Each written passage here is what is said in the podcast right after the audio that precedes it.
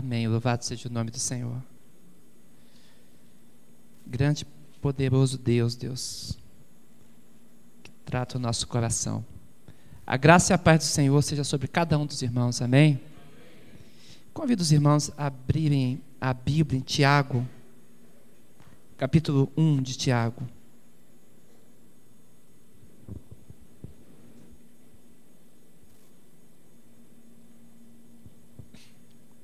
Tiago 1, a partir do verso 12. 1, a partir do 12, diz bem assim: Bem-aventurado o homem que suporta com perseverança a aprovação, porque depois de ter sido aprovado, receberá a coroa da vida, a qual o Senhor prometeu aos que o amam. amam. Ninguém, ao ser tentado, diga: sou tentado por Deus, porque Deus não pode ser tentado pelo mal e Ele mesmo a ninguém tenta. Ao contrário, cada um é tentado pela sua própria cobiça, quando esta o atrai e seduz. Então a cobiça, depois de haver concebido, dá à luz o pecado, e o pecado, uma vez consumado, gera a morte. Não vos enganeis, meus amados irmãos.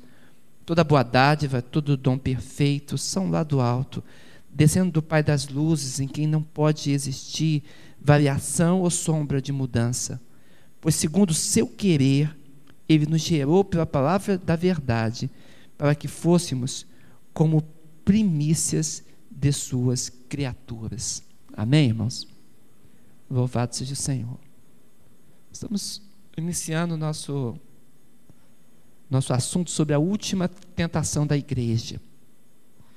Esse assunto é muito importante porque, através desse assunto, nós vamos compreender é, a figura do anticristo e vamos entender o espírito do anticristo.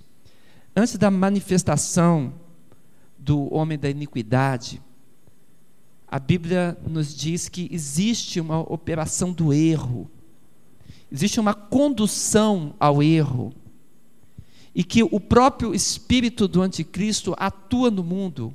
E nós precisamos compreender isso. E para que possamos chegar nesse, né, nessa compreensão, nesse entendimento, nós precisamos entender primeiramente o que é tentação. E entendermos que essa tentação ela pode acontecer em dois níveis. E então entendermos ao final qual é a tentação apresentada pelo espírito do anticristo à igreja nesse tempo que estamos vivendo, nesse tempo que nós chamamos de era de Laodiceia. E é nesse entendimento que vamos adentrar com muito cuidado para esse estudo, lembrando que a Bíblia diz que Deus não tenta ele mesmo a ninguém. Acabamos de ler o texto e que nós devemos suportar com perseverança a provação. Aliás, um, um pequeno destaque: a palavra provação e palavra tentação na Bíblia é a mesma palavra da língua grega. Não existe palavra diferente. Para tentação e provação só existe uma só palavra. A grande questão aí não é uma questão de terminologia, mas de quem é que está no comando da nossa vida. É isso que vamos tentar entender nesse estudo de hoje. Portanto, as duas tentações, didaticamente nós podemos ver aquela que Eva sofreu e aquela que Jesus no, des no deserto enfrentou. Na verdade, essas duas tentações que estamos mostrando, elas são muitíssimo didáticas. E Apenas duas vezes a Escritura apresenta detalhadamente, mostrando inclusive, descortinando o que está por trás da tentação. A própria figura do tentador, a figura do mal, a personalidade do mal que, que tenta, é desnudada nesse, nesses dois textos bíblicos. E quando a Bíblia apresenta algo assim tão minucioso, é porque se trata de uma doutrina muito especial, nós queremos entender essa doutrina especial. Eu queria que você pegasse para você um entendimento, é uma ferramenta de trabalho. Essa ferramenta hermenêutica é a seguinte: Sempre que, obrigado, sempre que a Bíblia apresenta uma doutrina, um ensinamento ou uma história nos mínimos detalhes, é porque o assunto é muitíssimo importante. Essa é uma regra hermenêutica, uma regra de interpretação, da ciência da interpretação. Quando algo é completamente relevante, basilar, ele não pode ficar encoberto. Então, essa doutrina é apresentada com muitíssimo detalhe. E nós encontramos esses muitos detalhes nesses dois episódios de tentação.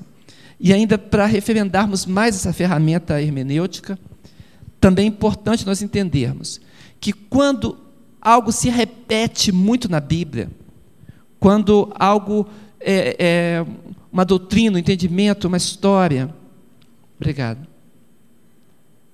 Muito obrigado.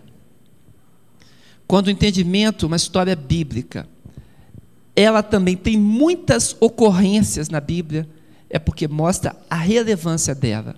Por que entendemos assim? Porque Deus, ele é um, um Senhor inteligente.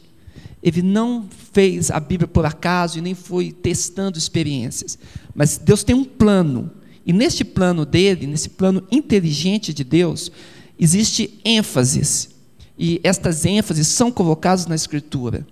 Então, quando você perceber isso, você vai notar que Deus tem enfatizado alguns pontos para que fiquem melhor elucidados, porque eles são basilares na questão da fé e no desenvolvimento da história da salvação. Está claro para todos isso? Amém? Bem, vamos observar então a tentação de Eva. Eu coloquei aqui, pode passar, eu coloquei algumas, alguns versículos em destaque, mas eu gostaria que você abrisse é, Gênesis capítulo 3,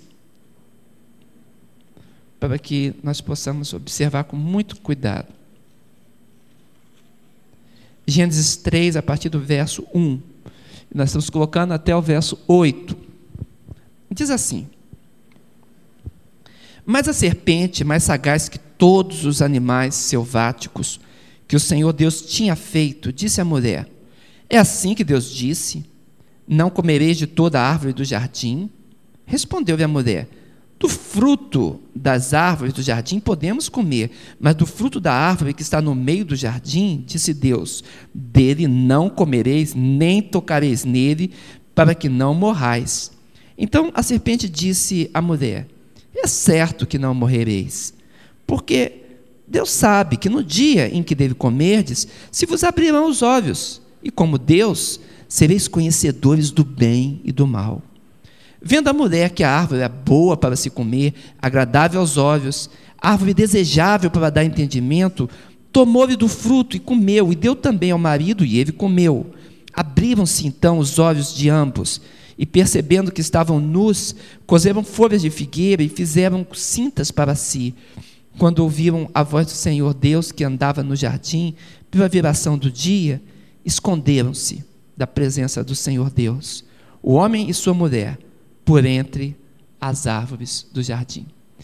Eu coloquei alguns destaques, vamos ver se a gente consegue acompanhar. O primeiro destaque é que a Bíblia mostra, nesse episódio de tentação, que o formato escolhido pelo inimigo para proceder à tentação é um formato sagaz. Houve um, um, um investimento aí do tentador. Ele apresenta de forma sagaz a sua figura. Ele não quer que ninguém se assuste quando ele se apresenta. E isso é uma coisa muito importante nós entendermos. Porque antigamente, quando você via, por exemplo, uma figura de, de chifre, de, de dentes, de presa, de rabo de diabo, as pessoas faziam o quê? Corriam, né? Ninguém gostava, as pessoas não gostavam de ficar perto dessa figura. Os monstros, eles eram rejeitados. Então, quando o inimigo ele se apresenta, a palavra de Deus inclusive confirma isso, diz que ele até pode se disfarçar como mensageiro da luz. E aqui um animal sagaz é colocado. Mas observa você que nós estamos num tempo em que desde as crianças até os adultos, acompanham pela te televisão, pelo cinema, pelas revistas, figuras completamente monstruosas. Na minha, minha época de, de criança, minha época de adolescente, os nossos heróis, eles não eram monstros. Os nossos heróis, eles eram até muito charmosos, né? E muito bonitos e com poderes especiais, assim que eram apresentados eles, né? Só que com o passar do tempo, nesse, nesse momento escatológico que estamos vivendo, as coisas estão tão se configurando, estão tão claras a questão do bem e do mal, que existe um investimento milionário em se passar essas figuras medonhas como algo completamente normal. Existe um desenho na televisão chamado Ben 10. Alguém já viu esse desenho? Ben 10. É um desenho, assim, bem interessante, né? Ah, tem gente especial ali, né? Que bom. O Ben 10, ele ele é um, um, um menino, adolescente, um herói, que recebeu uma dádiva dos planetas, não sei de onde, e ele bate no, no relógio, né? que tem várias figuras, e ele se transforma em monstros. Esses monstros alienígenas, né? Esses monstros alienígenas tomam posse do corpo dele, e ele é um pouco alienígena e um pouco, um pouco ele mesmo, né? E ele é o herói, um monstro. Que coisa interessante. Agora, quando os heróis são apresentados nas histórias em quadrinhos, a, a sua beleza camuflada é retirada. E os, os grandes monstros são, de fato, quem vão salvar a humanidade. No, no filme do X-Men, nós encontramos também as figuras cada vez mais transformadas. Por que essa transformação? O mais inteligente deles, Dr. McCoy, é, o senhor olha para ele e fala assim, mas é um capeta daqueles tempos antigos, né? Com toda a figura possível, é a figura mais charmosa de todos eles. Né? Então, o que eu quero dizer para os irmãos, que hoje, nesse tempo, e nós vamos ver, vamos ter um estudo especialmente sobre heróis infantis e, e, e novas roupagens do mal, nós vamos ver isso. Nós vamos perceber que existe um investimento em atenuar-se essas figuras mais dantescas, e isso é apresentado como algo completamente normal. Né? Aliás, o Demolidor, para quem gosta de revista em quadrinho, ele é o demônio mesmo, né? O demônio mesmo, e tem outros tantos, né? Mas o formato sagaz é apresentado e a palavra de Deus ela é modificada ligeiramente. Observa o versículo primeiro. A serpente fala assim: é assim que Deus disse: Não comereis de toda a árvore do jardim? Ora, é claro que ele sabia o que Deus disse. E Deus não disse para não comer de toda a árvore. Mas a pergunta é uma pergunta que tem uma aparência de inocência. É assim. Mas quando a pergunta é feita, um pouco da palavra é deturpado, um pouco da palavra é afastada. Existe uma modificação daquilo que Deus disse. E um diálogo agora começa a acontecer no verso 2 e 3. Irmãos, o diálogo, nós vamos ver também a experiência interconfessional, né, dentro dessa nossa sequência de, de, da, da próxima quarta e a outra. E nós vamos perceber que nessa sequência, que até o diálogo interconfessional de vários segmentos, várias religiões muito diferentes, existe uma proposta de interpretação nova da Bíblia, uma proposta de deturpação ligeira de algum conteúdo bíblico. E quando o diálogo é entabulado, então, às vezes, servos de Deus mesmos aceitam abrir concessões de porções da palavra ou tentarem defender a palavra utilizando dos recursos da deturpação do texto. Olha que coisa medonha que acontece. No verso 2 e 3, Eva então se permite dialogar com o tentador e também aceita modificar ligeiramente a palavra. Na ordem de, de Deus a Adão e Eva, não constava que não podia nem sequer tocar na árvore. Ele não diz isso. Olha, não comereis para, porque se comer, certamente morrerás. Essa é a palavra de Deus. Esse negócio de não tocar foi um exagero de Eva. Mesmo, irmão, quando nós exageramos, exageramos buscando o bem, não é a verdade. Então, será que teremos o bem ao final? Será que o exagero deturpado pode levar a alguma mescla de bem no final? E precisamos tomar muito cuidado com isso, porque mesclar a verdade é abrir mão da unção da verdade. O Espírito Santo é dito por Jesus Cristo que ele tem o ministério da verdade, ele que conduz em toda a verdade, ele é que nos faz lembrar das coisas que Jesus disse. Se nós abrirmos mão da verdade, pro exagero de um lado ou de outro, nós estamos abrindo mão do ministério do Espírito Santo em nós. E esse é o grande perigo, é o perigo é, é, é, geral das seitas, é o perigo das novas religiosidades, do novo tipo de fé que aparece. Eu costumo, quando estou ministrando sobre é, é, as seitas hoje, eu falo das quatro operações. A gente diz que as seitas realizam as quatro operações, as seitas que, que vão mesclar engano. Ou elas fazem uma soma, a Bíblia diz uma coisa e elas acrescentam algo mais do que Deus diz, ou subtraem a Bíblia diz alguma coisa, lê só um pedaço, e outros não, subtrai, menos, ou multiplica, multiplica a, a, a, os, os, os, deveres, é, é, as leis, as regras, com tantas interpretações que as pessoas ficam confusas e não sabem bem o que, que a Bíblia diz e o que, que ela não diz, ou divide traz divisão no meio do corpo de Cristo, afastando até familiar de familiar e colocando um, uma, uma, uma linha realmente de divisão entre aquilo que Deus pediu, da nossa submissão, e aquilo que Ele não pediu.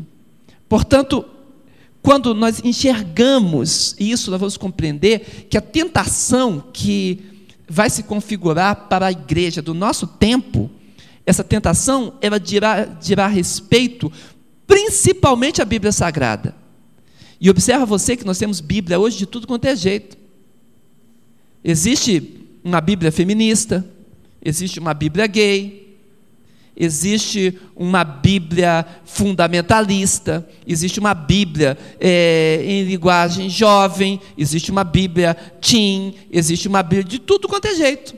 Agora, quando nós colocamos esta ênfase e a Bíblia já não é mais a mesma, existe tantas quantidades de Bíblia com tantas ênfases, existe aí um perigo muito grande de a ênfase se transformar exatamente na Bíblia.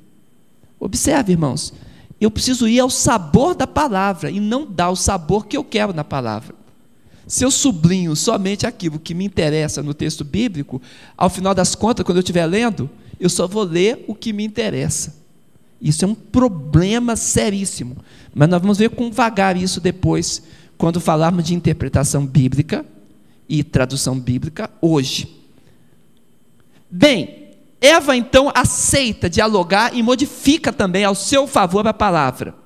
Lá em cima, já que o diálogo está estabelecido, Agora o inimigo vem num confronto direto na palavra de Deus.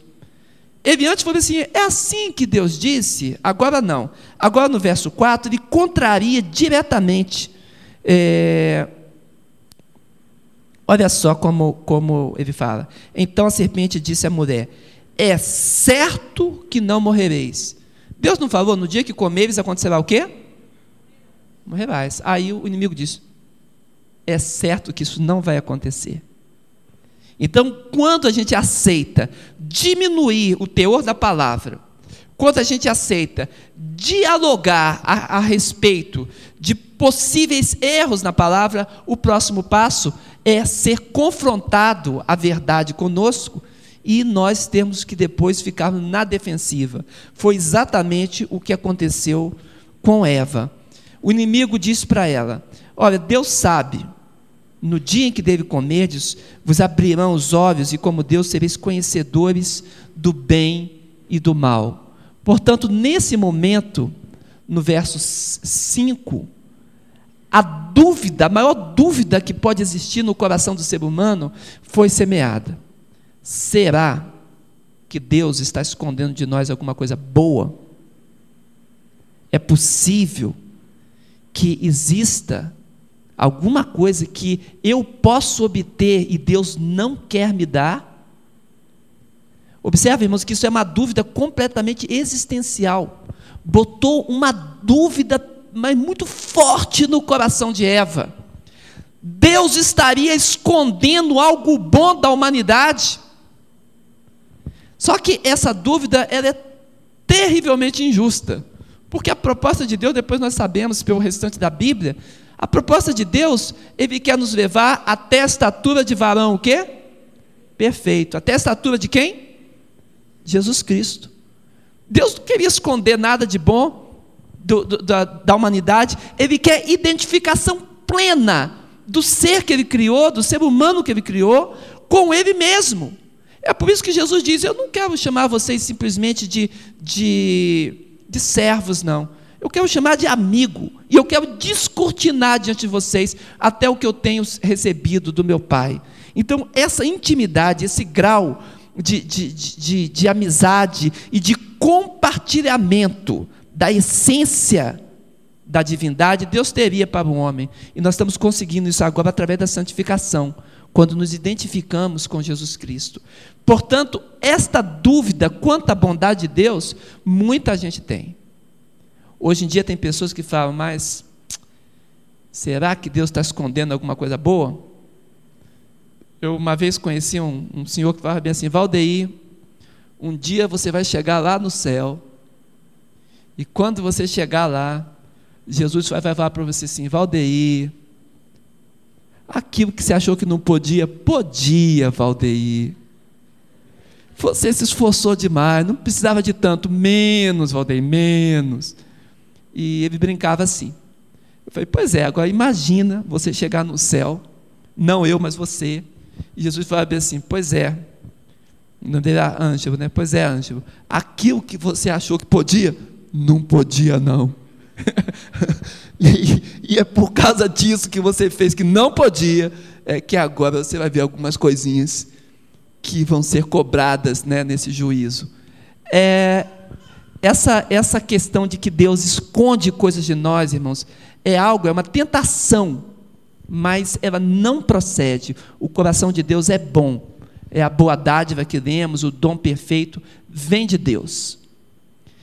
Agora, existe uma proposta de uma falsa independência, ou seja, os seus olhos se abrirão e sereis como Deus.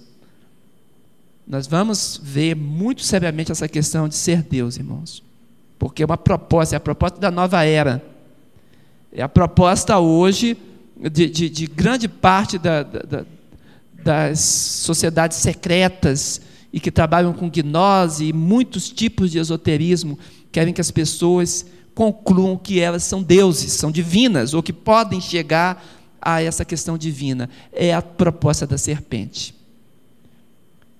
Existe um filme passando aí, livro também, chamado O Segredo. Nós vamos analisar analisar o segredo aqui, vou passar um pouquinho dele e os irmãos vão ver, porque isso que está correndo ao nosso redor é a proposta muito antiga de Satanás, é a proposta da serpente. Verso 6 aqui embaixo. Então existe uma ilusão com a possibilidade de obter o bem longe de Deus. E, diante dessa possibilidade, vão compartilhar ela. É assim que Eva oferece ao seu marido e os dois vão cair. Os dois vão perder o seu estado de, de, de comunhão com Deus. E ao final, o pecado é percebido, surge sentimento de vergonha, busca-se uma solução material e esconde-se de Deus. Eu quero só fazer uma ênfase nessa questão da solução material. Em geral, irmãos, quando se procura é, disfarçar o pecado, a solução é sempre material. Ou a pessoa foge da igreja, né? foge dos amigos, uma mentira às vezes é escolhida, uma boa história para esconder o pecado, não é assim que acontece? E as pessoas estão como Adão e Eva, se escondendo atrás de alguma árvore no jardim, procurando um revestimento de justiça própria.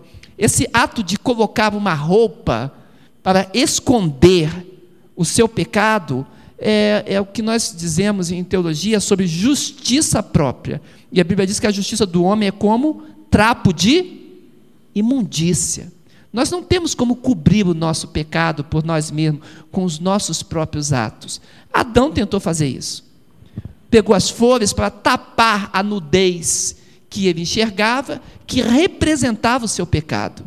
E é dessa forma que alguém, não vestindo as vestes nupciais, tentou entrar numa festa e Jesus, comparando na sua parábola, diz para ele: Olha, sem revestimento, não dá para ficar aqui não.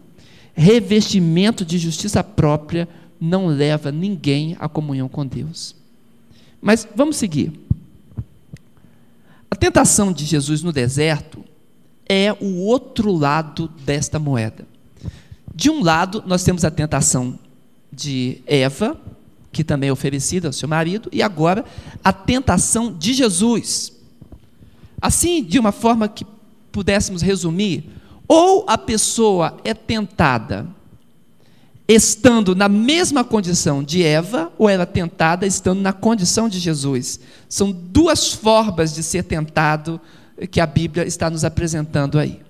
Se eu sou tentado estando na mesma condição da nossa primeira mãe, Eva, então eu vou buscar os meus raciocínios, os meus diálogos, a minha justiça própria e as formas de me esquivar das responsabilidades perante Deus. E eu vou cair. Ou se eu estiver sendo tentado mas eu estando em Cristo, inserido na realidade de Cristo e aceitando a vitória que Cristo pro propõe, que é a submissão à palavra de Deus, então essa tentação, aí teve um nome no português de provação, vai me conduzir a um novo relacionamento com o Senhor e uma vitória sobre o pecado. Amém? Portanto, observa o que que Jesus revela para nós. Primeiro, em Mateus 4, 1, 8, você bem conhece a tentação de Jesus Cristo. Ele acaba de ser batizado e é levado ao deserto para ser tentado. No verso 1, o Espírito Santo é quem leva. Vamos dar uma olhada? Mateus capítulo 4. Olha como a Bíblia diz com muita clareza aqui. A seguir, a seguir quer dizer depois do batismo dele, foi Jesus levado pelo Espírito ao deserto para ser tentado pelo diabo. Quem levou Jesus foi quem? O Espírito. Então, observe, eu quero lembrar você que a mesma palavra tentar e provar no Novo Testamento grego, para qual foi traduzido para cá, é a mesma palavra. A grande diferença é quem está no comando. Essa é a diferença. Portanto, se Jesus é levado ao deserto pelo Espírito, então existe aí uma provação. Assim nós falamos no nosso português. Se ele está apenas atraído por concupiscência sua, então nós temos o que? Uma tentação.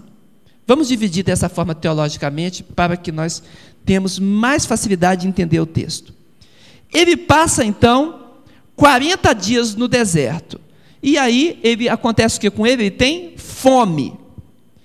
Portanto, se o inimigo se aproxima, ele aproxima-se a partir de uma necessidade, uma necessidade evidente.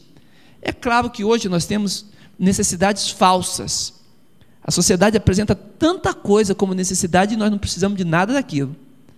Eu lembro do, do pastor Russell Shedd, ele lembrando do pai dele, falou que foi com o pai dele numa loja de departamentos, né, com tanta coisa vendendo, e o pai dele chegou em casa e falou para a esposa dele bem assim, pai do pastor Russell Shedd, nunca vi no mesmo lugar tanta coisa que eu não preciso.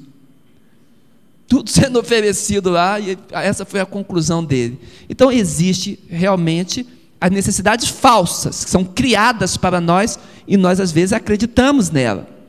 Mas a partir de uma necessidade vem o inimigo confrontar. Nesse confronto, ele confronta o, existencial. O que aconteceu com Eva lá foi a mesma coisa. Com Eva, ele colocou nela a dúvida da existência dela. Foi criada por Deus, veio de Deus, trazida de Deus para Adão, e agora no seu coração vem a dúvida: será que esse Deus todo bondoso não é tão bom assim? A própria existência dela estava sendo colocada ali em dúvida. Existe maldade até em mim, talvez? Pois aqui o confronto é existencial. O inimigo pergunta para. Ele, ele induz ao Senhor, dizendo bem assim: Se és filho de Deus. Ora, ele sabia que ele era o filho de Deus. Mas ele diz: Se és, a dúvida vem. Manda que essas pedras se transformem em pães. Então, se traz ao nível da existência o que és e para que serves, o fato de seres o que dizes que tu és. Então, eu fiz aqui um joguinho de palavra, faltou só um S ali no, no, no, no serves, né? Mas observa o seguinte: se você é filho de Deus, você deve ter poder. Para que, serve esse poder? Para quê? Está enfrentando luta aí, para que, que serve? Ué, manda a pedra se transformar em, em pão, ou seja, realiza coisas pelo poder de Deus para proveito próprio. Não busque a honra e a glória do Senhor ou o propósito que Ele tem. Essa é a tentação. Use isso para si mesmo. Irmãos, pensa em algumas coisas que acontecem nos nossos dias. Às vezes as pessoas estão querendo coisas completamente materiais. Não são coisas para edificação, mas exclusivamente para a sua vaidade. A vaidade de ter ou mostrar que tem poder. Eu lembro de uma senhora no Rio de Janeiro que ela estava mostrando para os seus discípulos, eu tenho muito, uma quantidade grande de discípulos, que aquele que crê pode fazer qualquer coisa. Então, ela chegou no pier, e perto da água, e falou: Se eu crer, eu consigo até andar sobre as águas, conforme Jesus. E ficou todo mundo esperando. E é claro que eu também. E ela falou: basta que, porque a fé consegue realizar todas as coisas. Irmãos, essa banalização da fé, esse utilitarismo da fé, para mera demonstração de vaidade pessoal, isso tem parte com Deus. Mas ela é uma senhora de muito, muito fé mesmo, e naquela fé tão profunda, tão forte. A fé daquela mulher não era como um grão de mostarda, não. Era como uma abóbora moranga grande, sabe? E ela então colocou o pé ali dentro da água, passando do pia, e pisou fortemente na água e afundou até lá embaixo. Entendeu? E quando ela afundou, os discípulos colocaram a mão, e sinceramente, irmão, foi, eu pequei, eu confesso, mas eu dei uma gargalhada. Entendeu? Não devia ter feito. Por quê? é, é uma questão, irmãos, de, de tentar Deus. É exatamente isso é que o inimigo diz: para que serve tudo isso que você tem? Eu lembro, eu, eu, eu tinha uma, uma, uma gastrite, eu tinha um problema com aquela gastrite. Ela estava me consumindo, estava perfurando meu estômago. Só que eu chegava na igreja, eu orava para as pessoas. E as pessoas ficavam curadas de gastrite, irmãos de úlcera e eu com a minha gastrite. Incomodando lá, não sei se alguém já teve isso. Muito difícil. E para que, que serve essa minha fé? É só para abençoar os outros? A mim também não? Às vezes as pessoas entram nesses conflitos. Oh, Deus tem um tempo para tudo. Deus tem tempo para todas as coisas e tem propósito para tudo embaixo do céu. Às vezes você fala, puxa vida, eu estou ministrando, abençoando o filho de outros, e eu estou com um filho com problema. Como é que pode isso? Pode sim, irmãos. Pode. Deus tem propósito em muitas coisas e nós devemos ter o nosso coração liberto para compreendermos os propósitos de Deus. Houve um momento que eu clamei ao Senhor e aquele dia foi muito bom, irmãos. Senti Deus tocar o meu estômago e curar aquela gastrite perfurada. Foi bom demais. Entendeu? E era constrangedor porque era pastor da igreja e às vezes vai fazer algumas visitas, o irmão tem aquele negócio apimentadinho, sabe? Não, não posso. E o cafezinho? Não, não posso. E isso? Não, isso não posso também. Era muito ruim essa experiência. E Deus me curou. Eu tive aquela experiência de botar, colocar aquele negócio, né? Para ver lá dentro, enxergar, né? Muito ruim aquilo. Não sei quem inventou, mas é ruim. Entendeu? Mas Deus me curou completamente. Eu sou muito feliz hoje com o meu estômago, com o meu intestino, com tudo, sabe? Mas às vezes surge essa questão, esse confronto. E o confronto é do que eu sou e para que serve isso. Isso é uma armadilha. No verso 4, Jesus diz que o importante não é o fato de sermos isto ou aquilo, mas a dependência que nós temos da palavra de Deus. Amém? Olha como ele diz. Jesus respondendo: Está escrito: Não só de pão viverá um homem, mas de toda a palavra que procede da boca de Deus. Você crê nisso? Amém? É de Deus, irmãos. É de Deus. Oh, Jesus, aleluia. É de Deus. Vamos seguir. No verso 5 e 6, o inimigo, ele busca que a pessoa desafie Deus. Que se busque casuísmo interpretativo. Foi isso que ele fez lá com Eva. Então, ele vai buscar um casuísmo. Será que tem uma brecha na lei de Deus para a gente usar? É mais ou menos assim que funciona, né? Para que Deus seja manipulado pelo meu querer a mensagem mais triste que eu ouvi na, vi, na minha vida aconteceu há mais de 10 anos. Eu escutei um pregador, eu fiquei tão triste por aquele pregador, fui lá fazer pesquisa religiosa, mas deu que a tristeza na alma de ver alguém fazer isso. A pessoa pegava aquelas promessas da Bíblia, por exemplo, promessa para Abraão, né? Onde você plantares o pés que vos tenho dado porque aquela promessa dizia respeito ao estabelecimento da terra prometida. Tem contexto? Tem. Mas aquele pregador fala: não, o que, é que você quer? A casa do seu vizinho é maior? Dê uma volta com a planta dos seus pés em volta da casa do vizinho. E aí Deus te terá dado, irmão, aquilo doía. Olha, você ser, às vezes, tem um pouquinho de compreensão da palavra, às vezes dói. E ele dizia: Olha aqui a bênção de Jó. E ganhou o dobro de tudo que você que, que possuía, ele, ele ganhou. Então o que você faz? Você dê tudo que você tem, você vai ganhar tudo em dobro. E aquilo, altos e sonhos, irmãos. E aquele engano horrendo, que coisa ruim, como meu coração sofreu eu estava ali gravando, filmando, anotando para fazer pesquisa de, de, um, de um aquele, é uma seita que estava crescendo muito, e eu estava anotando para fazer pesquisa e apresentar para meus alunos na faculdade. Mas que dor que dava aquilo no coração. E no final ele disse bem assim: tudo isso está escrito na Bíblia. Ou Deus cumpre, ou ele não é Deus. Foi assim que ele acabou a mensagem dele. Tem uns 10 anos, 12 anos. Ney, você que é um sujeito entendido aí de coração, doeu, Ney. Aquilo doeu muito. Irmãos, olha, é isso que Satanás apresenta. Ele quer que a pessoa busque um casuísmo interpretativo. E foi dessa forma que ele apresentou para Jesus. E Jesus responde de novo no verso 7. Também está escrito: Não tomarás não tentarás o Senhor teu Deus. Eu não tenho que tentar Deus, não. Ah, o anjo vai ter que me segurar de qualquer forma. Não é assim que funciona, irmãos. Nós temos leis. Se você orar a madrugada inteirinha, fazer uma vigília, subir num prédio e pular lá de cima, você vai cair do mesmo jeito. Claro que vai cair mais abençoado, né? Mas vai cair. Porque Deus também colocou outras leis, não é só a lei espiritual, não tem leis físicas sobre a terra, tem leis sociais, psíquicas. Existem muitas coisas. Deus é um Deus completamente maravilhoso. E foi assim que ele apresentou. Portanto, não tentarás o Senhor teu Deus.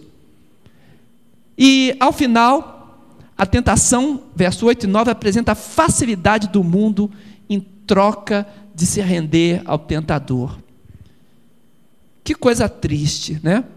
Olha, eu saio de cena. Você cumpre aí o seu propósito do jeito que você quiser. A glória e o reino do mundo fica para você. Mas se submete a mim. Esse, esse tipo de proposta, irmãos, tem sido cantada em alto som hoje em dia. As pessoas têm medo do confronto com o inimigo. Esquecem que Deus é o Deus Todo-Poderoso. Eu conheço gente que não ora de madrugada porque se orar muito, pode ter problema. Problema de quê? Ah, pode ter retaliação. Ué, mas se você está orando muito, não é a bênção de Deus que vai para o teu coração? O que, que você acha? Amém? Ora, o Senhor se encarrega dos seus. Eis que estou convosco todos os dias. Até quando? Consumação do século, promessa do Senhor. Recebe isso no teu coração. Irmãos, eu faço obra de libertação, confiando que Deus está comigo. O dia que eu não confiar que Deus está comigo, o que acontece comigo? Você entra numa batalha sozinho ou você entra na batalha com Jesus, o teu Salvador? Recebe de Deus isso. Eu estava numa encruzilhada, vou contar só para terminar essa palavra. Uma encruzilhada lá em Petrópolis, perto do, do Hotel Quitandinha. Cadê a Sara? Oh, cadê a Sara? Ah, bênção de, né? De Viçosa. Eu saí de Viçosa, fui lá para Petrópolis, sabe? E chegando em Petrópolis, eu conheci ali na cidade de, de, de Viçosa um macumbeiro que sempre fazia macumba naquele mesmo lugar. Eu já tinha visto ele algumas vezes. Um dia, voltando do seminário, eu saía do seminário dez e meia da noite, do Rio de Janeiro, morava em Petrópolis, Dava uma hora e meia, mais ou menos, o percurso todo, até pegar a condução, enfrentar engarrafamento, chegar em casa. Era mais ou menos meia-noite. E eu vi aquele sujeito fazendo a sua macumbinha lá, sossegado. Tinha um senhor, uma senhora e um casal. E ele lá, todo de branco, fazendo o seu trabalho numa encruzilhada. E me deu a vontade de falar de Jesus para ele, mas eu não sabia como. A vontade de, dizer para ele algo de Deus, mas muita barreira. Então o que, que eu fiz? Cheio de livro na mão de teologia, Bíblia de estudo. Eu peguei, cheguei um pouco perto dele, pensando: o que, que eu vou fazer? Aí ele gritou lá de longe: Não vem para cá não, você atrapalha o trabalho. Aí eu falei: Não, desculpa, eu só estou aqui perto orando. E fiquei lá, sossegado e orando, né? E ele está tentando acender duas velas que tinha. Uma era vermelha e outra era preta. E tinha também uma rosa, parece que ele cruzou, não sei se todos conhecem essas linguagens, cruzou o despacho, né? Se um não atende, quem sabe o outro. Né? Então, coloca a oferenda para dois. E aí, eu olhei aquilo, e ele tentando acender a vela e não conseguia. Muito vento, um vento forte, e ele não conseguia acender a vela. Aí vi aquele negócio gostoso no meu coração, eu falei, é, é, desculpa interromper. O que, que é? Eu falei, posso ajudar? Ajudar como? Falei, eu, eu faço cabaninha na, na vela para o senhor poder acender. Aí ele falou, então vem. Aí eu fui. Aí fiquei ali, a vela assim, e eu fazendo cabaninha. Entendeu? Agachado na encruzilhada, irmãos. Eu, pastor, imagina se passa alguém da minha igreja que, que ia pensar? Mas Deus tinha tocado meu coração e eu fiz essa benção. Fui lá. Aí, estou ali, acendendo, ajudando aquela questão toda, mas orando, Senhor, eu queria tanto falar com Ele que é uma brecha. Só que tem um segredo, irmãos. Orando, clamando, com a mão imposta, não ia acender aquela vela nunca, entendeu? Mas eu estava ali clamando por aquilo, né? E ele, aquele homem teve uma conclusão brilhante. Ele falou assim: Olha, eu sei por que, que essa vela não acende, por que, que esse despacho está comprometido. Ele olhou para mim e falou: Você é crente. Perto de crente, o despacho não dá certo. Entendeu? E eu bati a mão na cabeça e falei: O senhor me pegou, é verdade, eu sou crente. E eu sei que não dá certo, por isso que eu estou aqui. O senhor, me desculpa, mas eu queria tanto Aí eu falei assim: me, me responde uma pergunta, eu prometo que eu vou embora já. Por que, que não dá certo? E ele me falou, porque o espírito é contrário. Eu falei, mas se o espírito é contrário, você conhece a vida dos crentes, são pessoas boas, vivem bem, com as suas famílias, lendo as suas Bíblias, indo para as suas igrejas, o senhor conhece a vida dos crentes. Todos sabem que a vida de um crente, um crente fiel, que busca o Senhor, é uma vida do bem. Se o espírito é contrário, que tipo de espírito o senhor está invocando aqui? E essa é uma grande pergunta. E ele parou e pensou e foi assim: sabe de uma coisa? Eu sempre achei que um dia eu ia me, ia me tornar crente. E o Senhor me deu uma grande oportunidade de evangelização ali. Irmãos, confia. Não fica esperando, ah, não vou fazer isso, vou aceitar essa ou aquela outra proposta do inimigo. Não aceite no nome de Jesus. Amém? Deus tem bênção para o nosso coração. Amém? Tudo é dele. Tudo é dele. Então, o Senhor Jesus diz: só ele tem direito ao culto. Você recebe isso? Vamos apresentar então nossa vida em culto ao Senhor? Vamos. Eu quero então dar o passo de fé com vocês.